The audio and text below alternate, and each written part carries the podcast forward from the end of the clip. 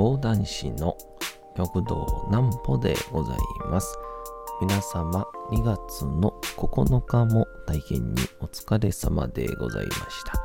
お休みの準備をされる方、もう寝るよという方、そんな方々の寝るをともに寝落ちをしていただこうという講談師極道南歩の南歩ちゃんのおやすみラジオ。このラジオは毎週月曜日から金曜日の21時から音声アプリサウンドクラウド、Spotify、Amazon Music、Podcast にて配信をされております。皆様からのお便りもお待ちしております。お便りは極道南歩公式ホームページのおやすみラジオ特設ページから送ることができます。内容は何でも結構です。ねえねえ聞いてよなんぽちゃんから始まる皆様の日々の出来事や思っていることなどを送ってください。ご希望の方にはなんぽちゃんグッズプレゼントいたしますので、住所、お名前お忘れなくと、えーいうことでございまして、昨日、えー映画コーダ愛の歌というですね、映画見てきまして、で、今すごい話題になってるっていうのを、えー見てから、あの知り合いのあんちゃんから教えてもらったんですけど、なんで今、たけしさんみたいになったんでしょうね。えー、老ア者、まあ、いわゆる聴覚障害者の父、母、兄と唯一耳の聞こえる娘という3人の家族の物語なんですけど、えーちょっと私久しぶりに泣いちゃいました。なんぽちゃんの明日は何の日？さて、明日が2月の10日でございます。3分の1終わりっていう感じで。あのー、2月は、確か祝日とかが、なんか、多かったんでしたっけ？そうそう。建国記念日と天皇誕生日が追加されてるんですよね。確か。えー、どうぞどうぞ。週半ばにこう、休みがあるってのはいいですね。まあ僕は今、ほぼ毎日休みのようなもんですけど。さ、2月10日でございますが、何の日でしょうか？これは多分去年言ったから、えー左利きグッズの日は確か去年言いましたね、僕ね。これ行きましょう。ドラゴンクエスト3が1988年2月10日、エニックス、現在のスクエア・エニックスからファミリーコンピューター用ロールプレイングゲーム RPG ドラゴンクエスト3が発売をされました。まあ、正式名称としてはドラゴンクエスト3そして伝説へえドラゴンクエストシリーズとして人気を博していた第3弾の登場は発売前から大きな話題を呼び発売日となった1988年2月10日は平日の水曜日だったにもかかわらず各販売店の前には開店を待つ徹夜組が長蛇の列を作るほどでした。また都内のある店舗では徹夜組が1万人を超えるなど新聞やニュースでも大きく取り上げられました。加えて学校を無断欠席してまでソフトを買いに来る学生も多くいたことから、えー、自作以降のシリーズ本編には、基本的に学校が休みの日を発売日とすると販売元からアナウンスされるなど大きな社会現象を巻き起こしたということなんですけど。僕の世代もドラゴンクエストはもちろんあって僕らの時はもうあれですかねゲームボーイぐらいになってるのを夢中にやってたっていうイメージですかね。確かその、あれあれ、あの、スーファミの方クエストは、なんかこう、まだ僕らの世代ってゲーム持ってる家のやつと、持ってないやつの差が結構あって、やっぱ持ってるやつの方が、こう、ちょっと優位な立場なんですよね。で、うちはあんまり、なんか僕が言い出せなかったっていうのもあるんですけど、あんまり家にゲームがなくて。で、後輩というか、まあ、当時は1個学年下の、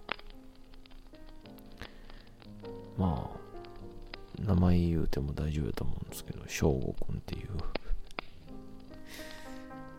家に行って、ドラゴンクエストをやった覚えがめっちゃありますね。まあそっからね、ルカの大冒険、テリーのワンダーランドとかっていうゲームボーイのソフトが出て、で、どんどんどんどん進化していって、もう今、もう、え？今、13、14とかまでの作品まで出てませんでしたっけ？確か。あとね、オリンピックの入場曲にも使われるという。タンタタンタンタンタンタンタンってやつですね。勇者の行進かな？えー、久しぶりにドラゴンクエストやってみたいなと思いました。まあそんなんで、えー、映画のコーダ愛の歌っていうのを、えー、見てきたんですけど、こうコーダっていうのが CODA チャイルド・オブ・ディーフ・アダルツっていう、まあその、ローアっていう、まあ、いわゆる耳が聞こえない聴覚障害の親を持つ子供っていう意味らしいんですね。で、もともと2014年のフランス映画のエールっていうのがあって、それの今回、えー、リメイク版っていうことやったんですけど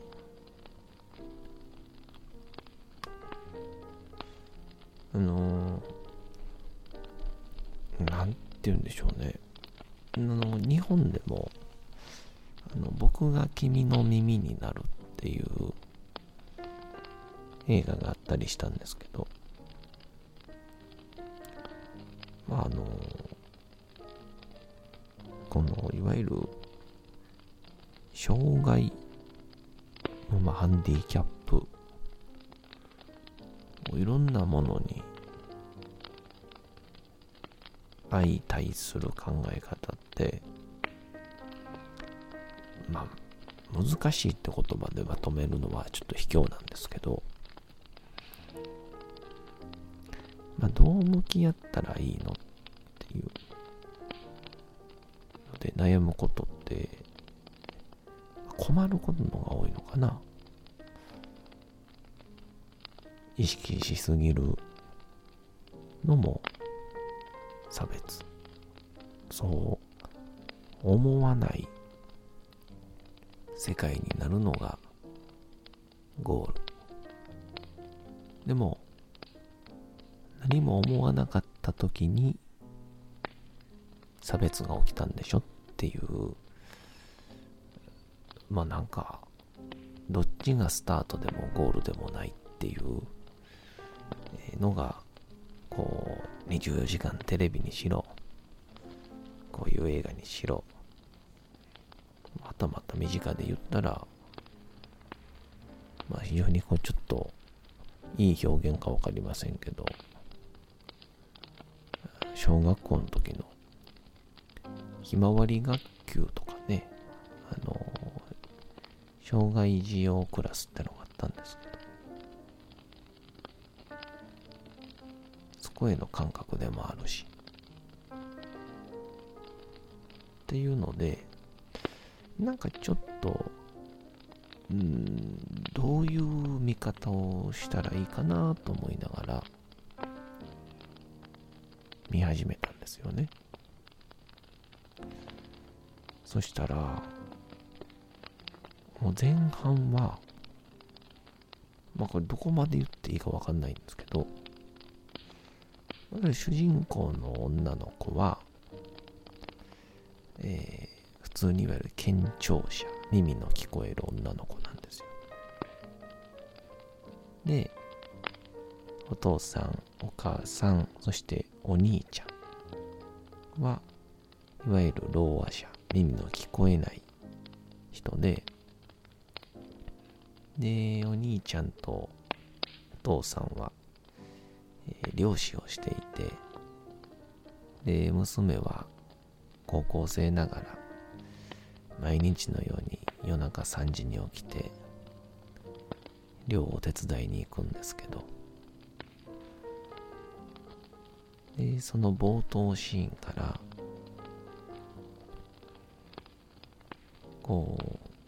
ルビーっていう主人公の女の子が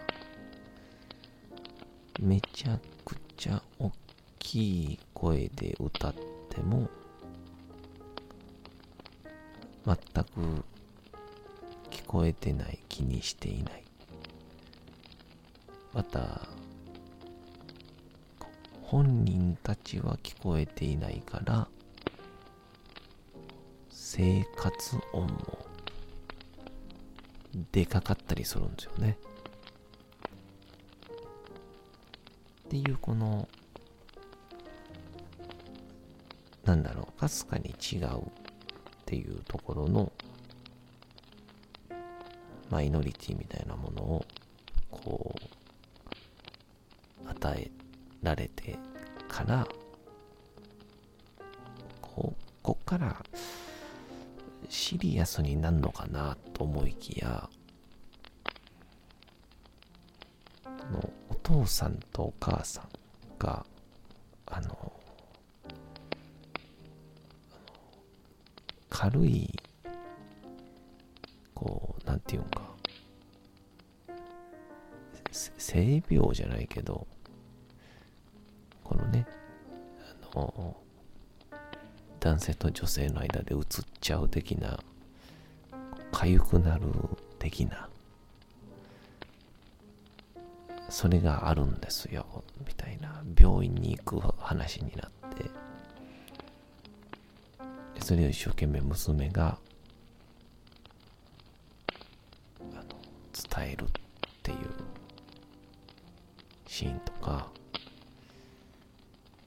こう主人公の女の子の女友達がこうめちゃくちゃ、えー、セックス好きっていう、まあ、恋しやすいっていう感じの子なんですけど主人公の女の子のお兄ちゃんのことを好きになってどうやってアタックするか教えてみたいな。私とどう一晩寝ない？みたいな。手話を教えてって。この主人公の女の子に聞いてリビングにいるお兄ちゃんにそれっぽいあの手話っぽいことするんですけどで女の子が帰った後お兄ちゃんがあの子ヘルペスになったって言ってたぞっていう そのちょっとこう面白があるんですよ。なんかそこでまあ確かに普通にギャグとしてめっちゃ面白いんですけど、なんか僕は、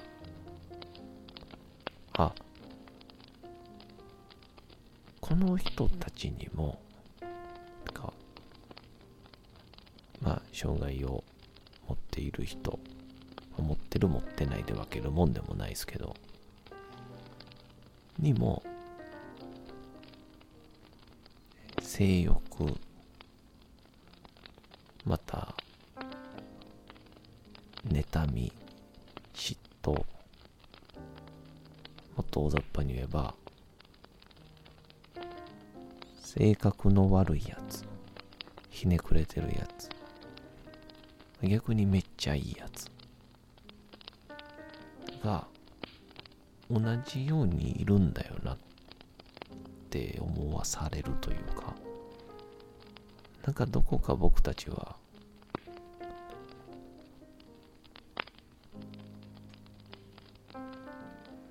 一つ障害を持っているだけで成人君主のようなイメージを持ってしまうっていうところがあるなっていうのをなんか見ながら思って。でまあそのストーリーはどんどん進んでいって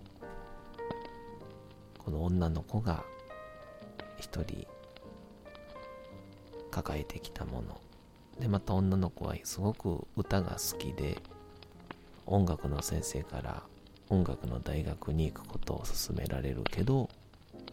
家族のもとを離れたら家族はどうやって生き生きていくのか。またお父さんが経営してる漁師という仕事も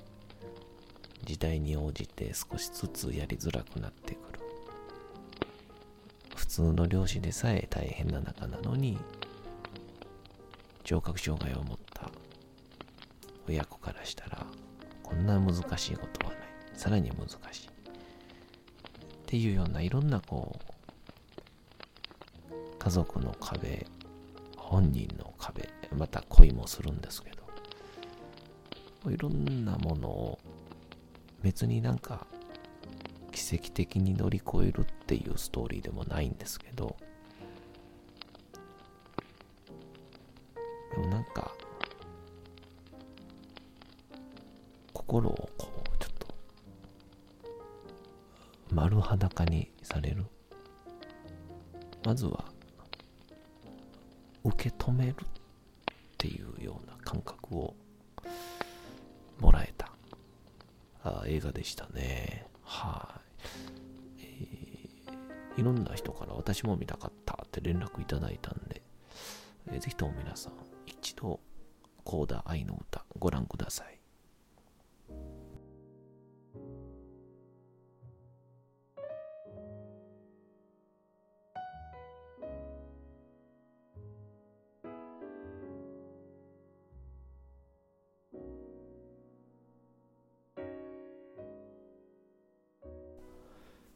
て、時刻はうとうと朗読会の時間となりました。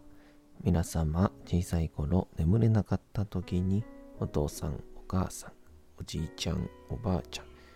お世話になっている方に本を読んでもらった思いではないでしょうか。なかなか眠れないという方のお力に寝落ちをしていただければと、毎日様々な物語、小説をお届けしております。えー、さて、本日お読みしますのも小説吉田松陰でございます。この頃の講談でも何でもそうなんですけど、あのー、いわゆるあんまさんっていう目の見えない人は出てくるんですけど、耳の聞こえない人ってあんまり出てこないんですよね。なんかそこら辺も非常に気になった本日でございます。どうぞ本日もお楽しみください。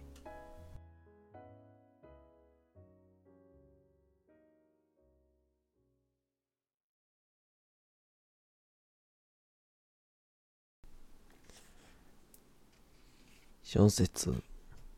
吉田松陰道門冬治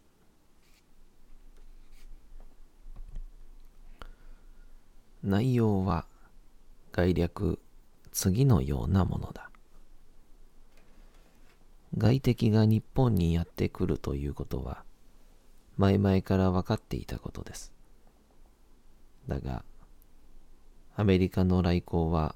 目前の急となりました。6月3日に黒船が浦賀に来ましたが、私は日夜駆け巡って、その状態を観察しております。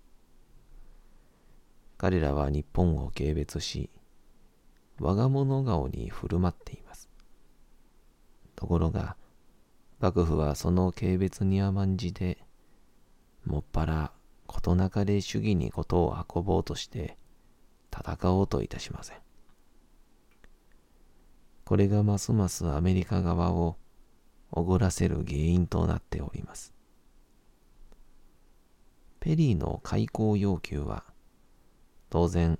拒絶することになるでしょうから、再び彼らがやってきたときは当然戦争になると思われます。そのためには